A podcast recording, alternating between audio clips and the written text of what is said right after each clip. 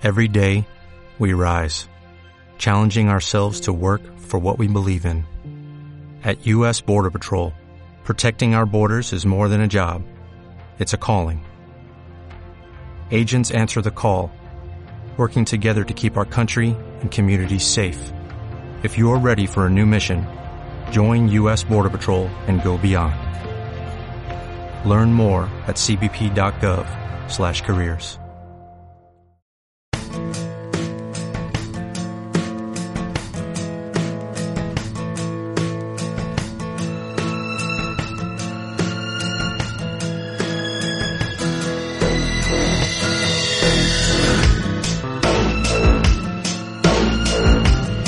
Terribles saludos a todos los que sienten el acero. Esto es la terrible opinión de Wayne. Y vamos a reaccionar a la actualidad de los Pittsburgh Steelers. Los que habéis venido, quedaros porque lo vamos a pasar de cine, ya veréis. Aunque, no sé vosotros, pero yo odio lamerme las heridas los lunes por la mañana. Cuando pierde Steelers, soy otro, soy un tipo gris, triste y con una nube negra en la cabeza pero hoy voy a intentar pues dar lo mejor de mí y también un poco de alegría para pasar este trago, ¿no? Así que los que venís a este rincón y os sentís así, acercaros, pillar una manta, una cerveza, un zumo, un café, lo que queráis y vamos a hacer terapia de grupo porque yo siempre pienso que estos tragos los tenemos que pasar juntos, sobre todo la gente buena, guapa, simpática que somos la Steeler Nation. Así que bueno, sin más dilación vamos a hablar del partido. Pero por encima, ya sabéis, porque si queréis la mejor información, bien escrita, quirúrgica, exhaustiva, ahí vamos a dejarlo todo para la crónica del gran Marcos, puño de acero en Twitter, que colocará en breve en la web de Cortina de Acero. Para los millennials dirían que es mucho texto, pero Marcos es de la vieja escuela, es de los acereros de Jack Lambert, y veréis que si la leéis y le dais tiempo, eh, vais a disfrutar además aportando datos y todo tipo de estadísticas y siempre muy acertado. Vamos con, con lo mío, al lío. Por si hay algún extraterrestre por aquí, decir que el resultado fue 14-16. Lo digo al revés, aquí como en España, ¿no? Jugamos contra Ravens eh, en el Acrisure y eso, perdimos de 2 y el récord es de 5-8. Bueno, lo primero que, vi yo, bueno, cuando empezamos el partido, ya se veía pues la esencia ¿no? que se respiraba en el aire de un Steelers Ravens de toda la vida. Encima era temperatura de invierno, cielo gris, campo lleno, fans abrigados, gritando esas terribles towels ondeando al viento. Y la cosa parecía bien porque ellos venían sin Lamar Jackson y eh, desde el principio de semana parecía que la cosa podía ser bastante favorable para nosotros y más en la tendencia ascendente que llevábamos. Encima luego su primera jugada fue un tres y fuera, nuestra defensa dio, dio el callo y luego se vio que cuando salió nuestro ataque eh, a Kenny Pickett bastante atlético y dispuesto para correr porque ellos empezaron a taparle bien las vías del pase, en la protección no estaba siendo mala, pero claro, mm, ellos en cobertura estaban bien y no pudimos hacer mucho juego más que dos carreras de Harris. Y luego Piquet estiró el drive hasta que se le coló un blitz en un tercera y tres. Cuando saben que tenemos que pasar, que ahí es donde la OL de verdad tendría que funcionar, ¿no? Cuando en esas jugadas eh, clutch, ahí tuvimos un problema porque le hicieron un bienvenido a un Ravens Steelers Kenny y el novato lo cogió Roquan Smith en una jugada violenta e innecesaria que se debería de, rearbitrar y meterle dinero y partidos porque fue sucia y al final el eh, y los Ravens como equipo pues consiguieron lo que buscaban, lesionar a Kenny. Y aunque en ese momento no lo sabíamos, nos temimos lo peor porque Kenny salió cojeando hacia la banda y vimos empezar a calentar a Trubisky. Así que, bueno, Pickett volvió a la siguiente jugada, pero jugó solo tres snaps, no se le veía bien y volvió a salir. El chico estaba conmocionado por ese face mask y esa llave de lucha libre que le hizo en el sucio y que los refries incomprensiblemente se comieron. Porque eh, luego hay veces que no tocan al QB y te pitan un rujín de passer y Aquí que lo coge, le retuerce del, protector y lo tira al suelo, golpeándole la cabeza contra el suelo. Una jugada extremadamente violenta. No, no dijeron nada. No sé si es que les habían pillado aún que habían entrado al campo. Y luego nada, el partido ya se vio bastante tocado por esa, por esta acción y a ellos pues les costaba avanzar, ¿no? Vimos a John tirar algún pañuelo que parecía como que aparentemente estaba nervioso, porque era un pañuelo que claramente no le iba a dar, a, dar. Hicieron otra vez un tres y fuera. Y su ataque no estaba funcionando demasiado, pero lograban pasar algún pase y correr. Estaban compaginando bastante bien y claro, cuando ellos llegan a field goal range tienen attacker, lo que significa que es tres puntos para ellos. Así que tácticamente empezaron a ganarnos la guerra en las trincheras y ellos se pusieron 0-10.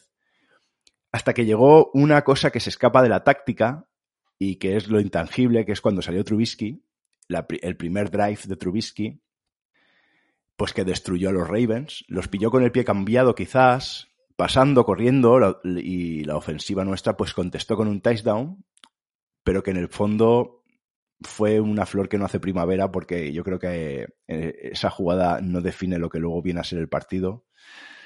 Y realmente la salida de Pickett fue el principio del fin.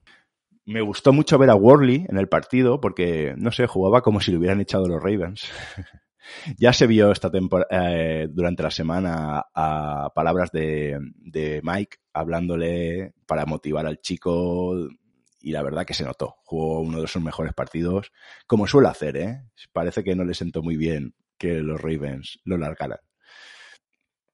Después del primer drive de Trubisky que acaba en touchdown, ellos fallaron una cuarta en su ataque cuando estaban en field goal range por ir a por más. Tuvieron un error de snap y, y ahí se le cayó el balón a Woodley y nosotros recuperamos muchísimo el momentum del partido y la verdad que estábamos jugando bien, Trubisky estuvo jugando bien en, el ataque y dando buenos pases, entre salidas falsas de ellos, nos plantamos otra vez en la yarda 20 hasta que ahí pasó lo que vino a ser una tónica, que es que Trubisky lanzó una intercepción, le dio el balón, le dio un pase a Rock One directamente en una ruta que estaba corriendo Friesmund, ¿no? Y ahí un poco se acabó nuestro ataque y el momentum.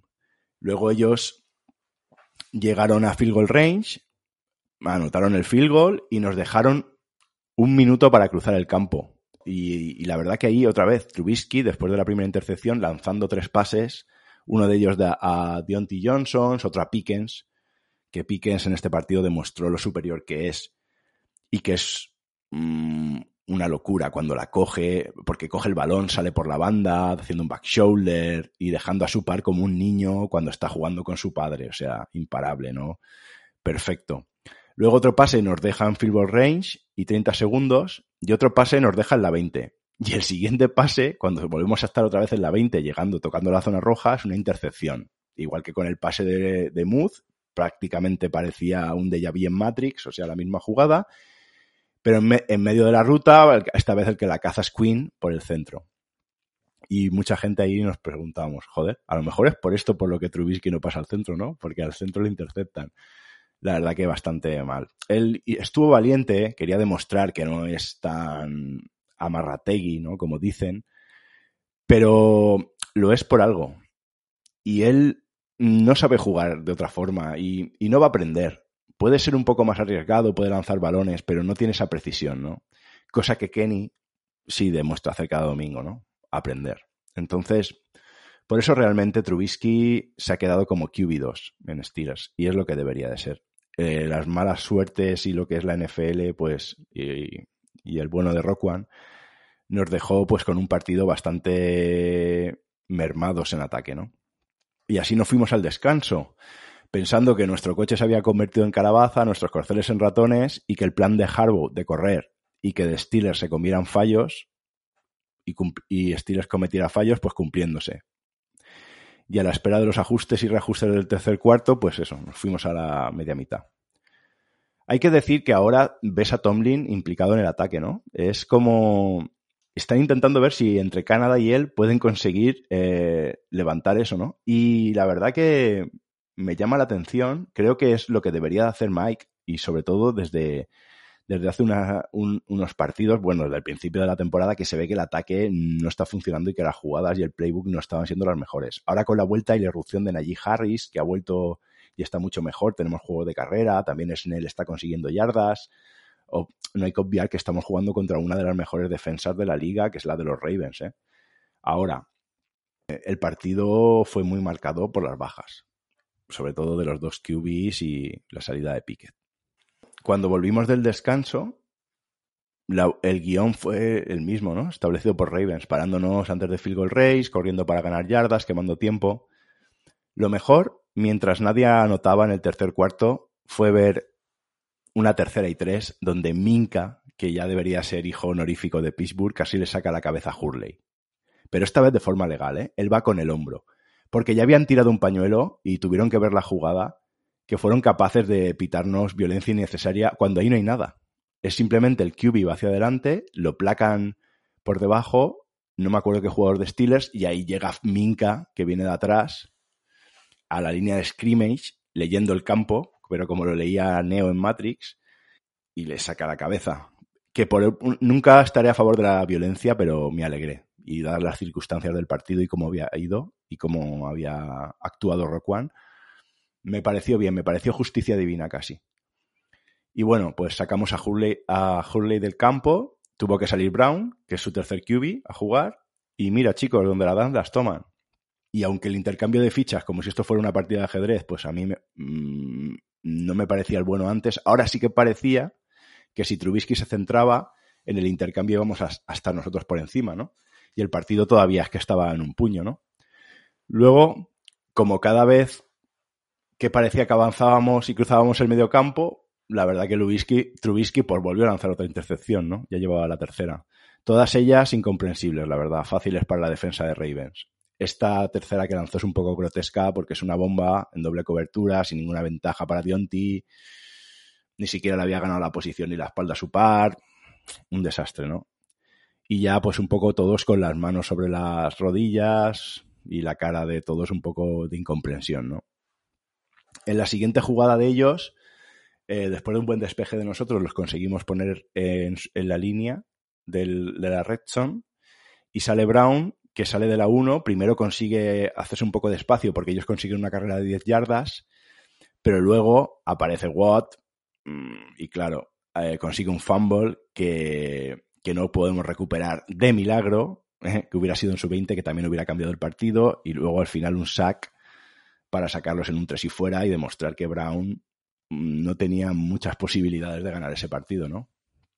Así que despejaron, nos dieron otra oportunidad y sin moverse el marcador de ese 7-10 llegamos al cuarto cuarto. Y lo mejor de las intercepciones de Trubisky y por lo que se conservó el marcador fue porque siempre fueron en campo rival, ¿no? Pero claro, no conseguimos eh, puntos. Salvo eso, salvo las intercepciones, eh, ya sé que, claro, salvo que le ha pegado tres puñaladas, es buena persona, no. O sea, claro, salvo estaba jugando bien, es, verdad, ¿no? Pero claro, nosotros seguíamos 7-3, improductivos, y 7-13, perdón, improductivos, y, ya pues la distancia era de 6 puntos. Luego, en nuestro ataque se vio también eh, aparecer a Warren, que sacó un primer down de la nada, de sus huevos, lo sacaría, y con Peters sobrecitado, como siempre, regalando penalizaciones, pues conseguimos otra vez llegar al field goal range, ¿no? Aquí esta vez sí que no se lanzó una intercepción y podíamos habernos puesto a tres. Pero ¿qué pasó? Salió Boswell, que volvía al partido, por cierto, después de mucho tiempo, volvió a ser un seguro de vida, pero claro, le, bloquearon. La defensa de Ravens jugó bastante bien, bloquearon el field goal y nos dejaron otra vez a seis. Otra, o sea, mantenieron la distancia a seis. Otra vez, la misma sensación de coitus interruptus, que era todo el partido en ataque, ¿no? Ya cuando nos quedaban 10 minutos de partido, ellos solo podían correr. Y Robbins, la verdad que nos estaba destrozando y su juego de carrera nos hizo más de 100 yardas. Porque Brown podría darnos el, partido pasando, ¿no? Y claro, muy limitados y pues no le quedó otra Harbo que, y a su staff que correr. Claro, ellos estaban limitados, pero sin cometer errores, y esa fue la diferencia un poco, y que consiguieron correr. Y ahí es donde luego hablaremos de los mejores y los peores del partido, pero cuando un QB está limitado y tú no, y tú no consigues parar la carrera, pasa un poco como la semana pasada con Falcons, ¿eh? Hay que poner un ojo ahí y ser bastante críticos. Es el partido ahí ya, llegado los últimos minutos y yo creo que me vino un fantasma a la cabeza, ¿no? Porque era un partido de la old school, ¿no? De carrera, de poca anotación, un old school Ravens Steelers o Steelers Ravens. Pero claro, no teníamos a Rodlisberger. Ni siquiera a Pickett, teníamos a Trubisky, ¿no?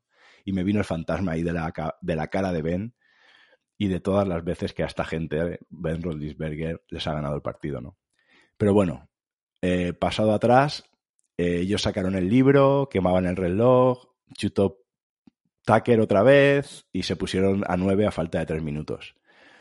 Y sabiendo ahí que Harbaugh no iba a hacer otra cosa que correr en la siguiente posesión, que iba a sacar el libro de cómo se gana un partido sin, sin concesiones, y que nosotros teníamos que anotar un touchdown, como mínimo, con Trubisky y cómo estaba el ataque, ahí todos pensábamos que se había acabado el partido. Pero, cosas de la vida de los Steelers Ravens, eh, los Steelers consiguieron anotar el touchdown en menos de 50 segundos. Cuando faltaban 3 minutos, se cruzó el campo eh, Trubisky con Pickens, eh, Dionty, Muth. Y claro, y tras la conversión de uno, pues nos pusimos a dos. Ahí ya solo quedaban dos nos quedaban dos tiempos muertos y dos treinta desde el two minute warning. Conseguimos pararlos hasta el, el 3 y 3 y ahí se veía el Crisure, probablemente había sonado el Renegade, cuando atacaba Ravens, todas las Terrible Towers sondeando al viento, pero nada, consiguieron ese 3 y 3 en un juego de carrera, nuestra lacra por donde sangramos ya varias jornadas y ahí se acabó el partido.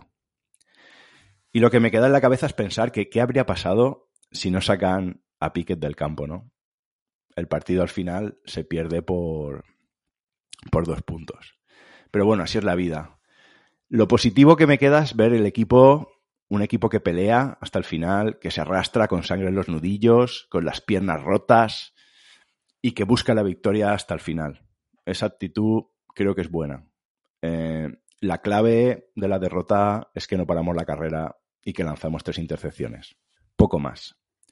Bueno, pues con el sueño ya de playoff terminado, y así es la, NFL, ¿no? Parece que la balanza del azar se inclinaba a nosotros tras la lesión de la mar y nuestra ascendencia positiva en el ataque.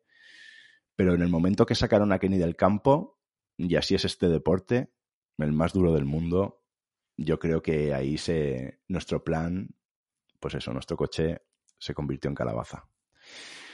Y yo, mira, me niego a vilipendiar a Trubisky, porque al final es un QB2, es un QB puente que trajimos para cuidar a Pickett. Pickett al final salió. Mm, yo, claro, ya estábamos todos con Pickett.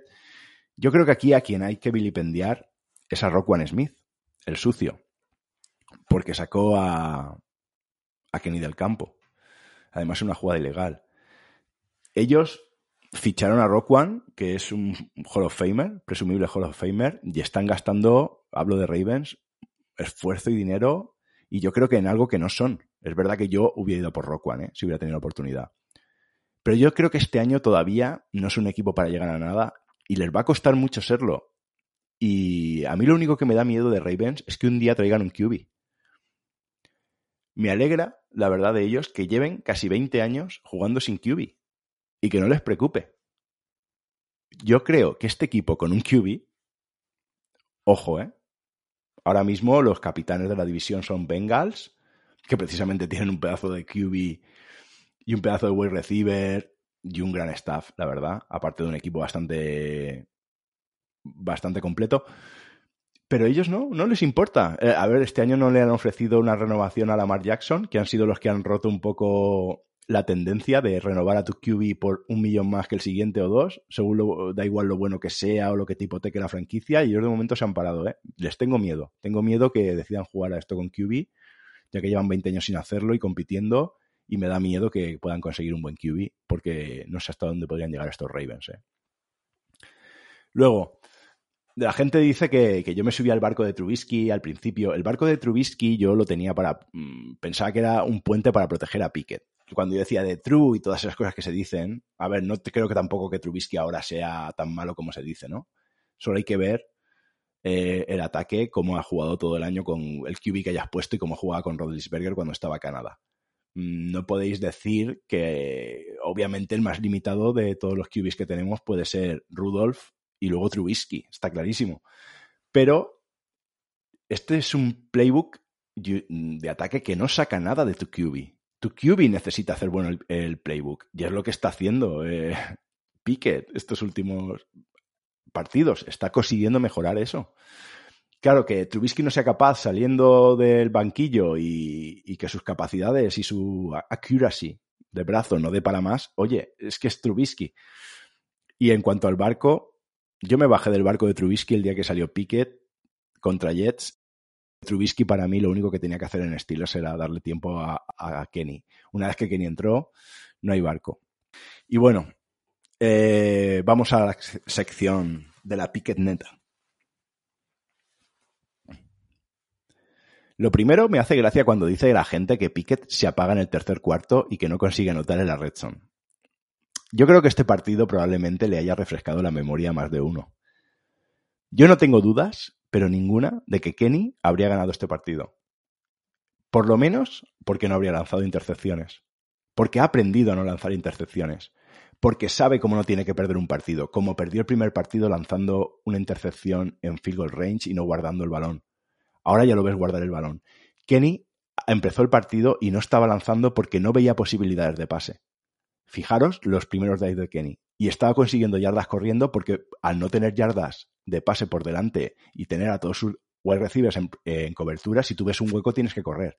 Kenny estaba tomando la mejor decisión posible. Aunque muchos, no, es que no pasa. No, no, estaba tomando la mejor decisión posible. Mira cómo luego se equivocó en sus decisiones Trubisky. ¿Mm? Entonces, yo verlo, a lo mejor, veis un QB lanzar y pensáis, ah, qué bien que lanza. No, a veces hay que lanzar, pero hay que lanzar bien. Y a veces no tienes pase y te tienes que comer el sack, ¿vale? Como que se comió Pickett o ganar las yardas corriendo como las ganó.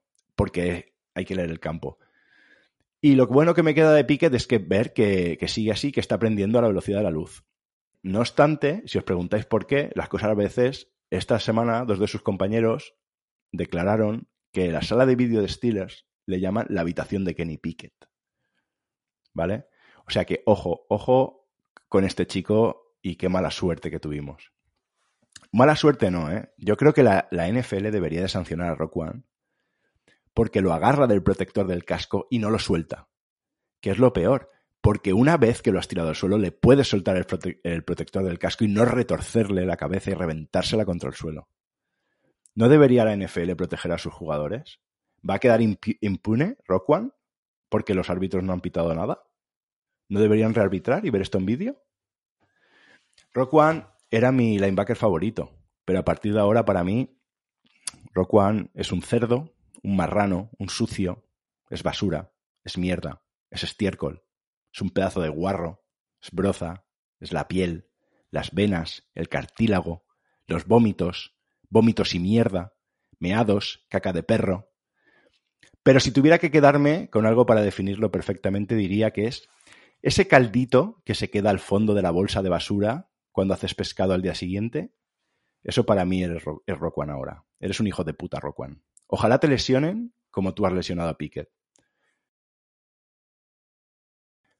Ahora, con cero opciones de playoff y dos conmociones en poco tiempo el novato, yo creo que jugar igual debería, podría ser too much, ¿no? Y me salta la duda de si debería jugar Pickett. Yo creo que si hay un mínimo de riesgo, no vale la pena. Pero lo de siempre. No tenemos las pruebas, ni estamos en la enfermería, en la enfermería cara a cara con el médico, con Pickett. Y por eso yo, si hay algún mínimo de riesgo, yo optaría porque salía Trubisky o Rudolph, ahora que llega la Navidad, me da igual. Pero es verdad que no pondría eh, para cuatro partidos si fuera de playoff en nada en riesgo a, a Piquet. Y aquí viene un poco pues lo que tendría que ser la gestión ¿no? de, de Magic Mike.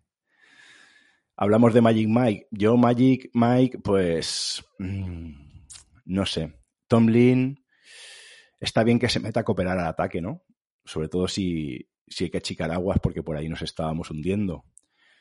Pero hay que buscar buenos coordinadores. Ahora se le ve en la banda como se le ve a Harbaugh o a McVeigh comprometido, intentando apoyar con el bosé en la boca. No tan tranquilo como antes, pero yo creo que esto no va a ser suficiente. Desde siempre yo no le he perdonado a Tomlin su elección de coordinadores y como ha sido una especie de funcionario en el cargo, ¿no? poco preocupado, ¿no? Por la victoria final. Pero bueno, por más que tenga errores, yo considero que sus errores son tácticos. Él tiene al equipo enchufado, gestiona los líos. El otro día lo vimos con Cam Hayward, que le decía que era como un hermano mayor para él. Tiene la plantilla comiendo de su mano, vamos a ser sinceros. Y luego gestionando líos, aunque no gestione demasiado a veces, lo dejé un poco fluir, parece que es mucho mejor que cualquier otro.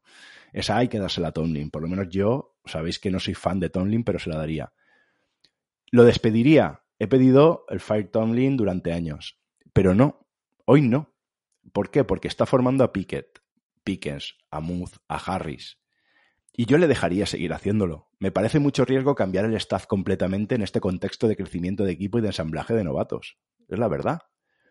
Pero sí que le impondría elegir coordinadores top que suplan sus carencias tácticas, eso sí. Y si no aceptase, ahí sí que ya buscaría un cambio completo de verdad. Ahí sí que arriesgaría si no aceptase. Si quiere cambiar al, por ejemplo, imagínate que Tomlin este año dice, no, vamos a quitar a Canadá y vamos a subir al entrenador de QBs de este año, como hizo con Haley, con Fincher, para él estar cómodo. No, ese no, no creo que sea el camino. El camino yo creo que por parte de Tomlin es la agresividad que mostró contratando a Flores. Así que espero que pase eso, ¿no? Aunque ya leyendo esta semana cómo estaban alabando a Canadá, como si Canadá tuviera fotos de Tomlin desnudo con su gorro de cowboy, culos, en una habitación con humo, copas y drogas en la mesa, ya me hace dudar. Pero de verdad, sí que continuaría con Tomlin por el contexto de la situación del equipo, pero con dos buenos coordinadores y e impuestos. Porque si él no quiere, ahí sí que, sí que tiraría la casa por la ventana y arriesgaría, que luego hay que acertar, ¿eh? pero iría por, a por un cambio completo de staff. Vamos con los mejores y los peores del partido que me los he dejado. Bueno, los mejores. Warren. Warren por ser la luz que brilla en la oscuridad. Sutton jugó muy bien, Sutton, muy bien. Y Fitzpatrick, porque es un seguro y un tío que cubre ya todo el campo, está en todos los sitios. Eh, parece que vea Matrix. Y Pickens, que cada vez lo veo más grande, parece como Yao Min jugando en China al principio de su carrera, imparable, perfecto en técnica, coordinadamente, un, espectáculo, un espectáculo Pickens. Y los peores, pues bueno, obviamente Trubisky, porque solo que no hubiera lanzado una de las tres intercepciones, si se hubiera metido las manos en los bolsillos, Trubisky, o si se hubiera arrodillado cuando habíamos llegado allí, en esos, en esos downs, eh, hubiéramos ganado el partido, ¿no? Luego la gente dice, no, es que no lanza, es que no se arriesga. Mira, sin lanzar, sin poner en riesgo el balón, como tanto se quejan, en la red zone habríamos ganado el partido. Otra de las peores cosas, y que vuelve al lugar del crimen, es Terrell Austin, pero sobre todo la defensa contra la carrera. Y es que tampoco a Terrell le ayudan los despistes en el gap de sus chicos que cayeron en la telaraña de bloqueos de Ravens, en los agarrones. Y otra vez el equipo fue incapaz de parar el juego de carrera. Otra vez. Y con un QB que no era ninguna amenaza por aire. Entonces, esos son problemas muy graves que hay que intentar corregir. Luego sabéis que me gusta hablar un poquito de la división. Pues los Bengals jugaron contra Browns, otro partido divisional, el QB violador que tienen los Browns mmm, tiene que carburar. Parece que, que, si empieza a carburar ya será el año que viene. Ojalá no carbure nunca porque no se lo merece por el tipo de persona que es. Aunque ya sabéis que estas cosas se perdonan. Si tú consigues ganar una Super Bowl en Cleveland, este tío va a ser, va a vivir tranquilamente en Cleveland. Pero es verdad que él ha manchado su nombre y que nunca, nunca se va a olvidar lo que hizo, ¿no? Eh, aún así, bueno, el partido, un partido que empezó pues como un divisional, mirándose a las caras hasta que Bengals, Bengals tiene un staff increíble, de verdad. Yo sé cómo la gente no alucina. Yo llevo viéndolos desde playoffs del año pasado, cómo ajustan y son capaces de barrer a cualquiera. También es verdad que tienen buenas armas. Esto muchas veces no es culpa del staff o del QB o de, o de los jugadores, tiene que ser un compendio, ¿no? Tú tienes, tú eres un mecánico que tienes unas herramientas. Si el mecánico es bueno, probablemente eh, arregle y corrija muchas cosas en el tercer cuarto. Pero claro, tiene que tener también buenas herramientas. ¿De qué vale ser mejor mecánico si luego no tienes una herramienta hidráulica eh, perfecta como tiene el otro. Al final, por muy burro que sea o peor que tú, el otro mecánico te va a acabar ganando simplemente por eso, ¿no? Entonces, al final, yo creo que todo no es tan negro gris. Hay que ver un poco lo que hay. Bengals, Burr es un grandísimo QB, tienen un, salvo la offensive line, un equipo muy completo. Eh, no hace falta llamar Chase a hablar de él. Al final, eh, ellos están en un momento dulce. Yo creo que Bengals son el rival abatido de la división y ayer se llevaron por delante a Browns que a mí me gusta que pierda Browns, ya no por lo obvio, porque cuando estuvimos ahí en Cleveland este año mmm, les faltó violarnos ahí en medio con una camiseta de Steelers y ellos una, o sea, fue, fue lamentable el odio que tiene a Steelers esa franquicia. Pero bueno, es normal, al final son los pobres los que han visto a Steelers ganar y perder eh, repetidamente y ese odio pues se va cimentando. Han tanqueado, han pasado años en la mierda para nada Mm, Watson se vendieron el alma al diablo para ver si tienen algunas posibilidades. Creo que, que se van a quedar un poco donde estaban. Y ahora son Bengals, ¿no? Bengals. Y aparte ya se han encaramado al primer. Ya, bueno, no están encaramados porque. Pero bueno, están ahí los dos en el mismo número de victorias. Así que nada, eh, nosotros la división ya la damos por perdida. Vamos este año al draft. Y nada, el camino de Steelers la verdad que ha estado un poco marcado pues por la ausencia de DJ Watt, el aprendizaje de Pickett. Yo creo que Steelers, si hubiera tenido Watt, hubiera podido estar peleando por la división más. Ya no por la división, sino mejor por el segundo puesto. Pero de verdad que pienso que Steelers tendría un récord mucho más positivo. Y el partido de ayer, al final, también es un poco cuestión del azar. Esperemos que Kenny no tenga mucho, pero ya he dicho que yo no lo arriesgaría. Si tuviera que arriesgarlo, no lo arriesgaría. Y nada, señores, eh, gracias por venir aquí a nuestro rincón de la Steeler Nation, al calor de esta hoguera. Y la semana que viene viajamos a Carolina, un equipo bastante capaz de lo peor y de lo mejor, y de conseguir resultados raros, pero bueno, esperemos, no sabremos si con Trubisky o con Pickett. Esta temporada ya solo nos vale para ver el pick de, de Chicago, y a nuestro equipo competir y disfrutar todo lo que podamos y ver si, si juega pique finalmente su aprendizaje. Así que nada, señores, sed buenos, sed felices y nos vemos el próximo lunes. Here we go.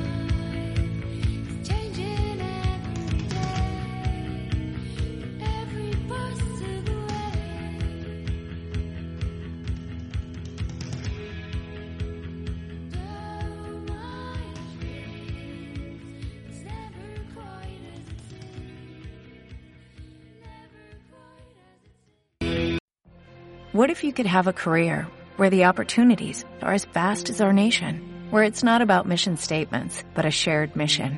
At U.S. Customs and Border Protection, we go beyond to protect more than borders, from ship to shore, air to ground, cities to local communities. CBP agents and officers are keeping people safe. Join U.S. Customs and Border Protection and go beyond for something far greater than yourself. Learn more at cbp.gov/careers.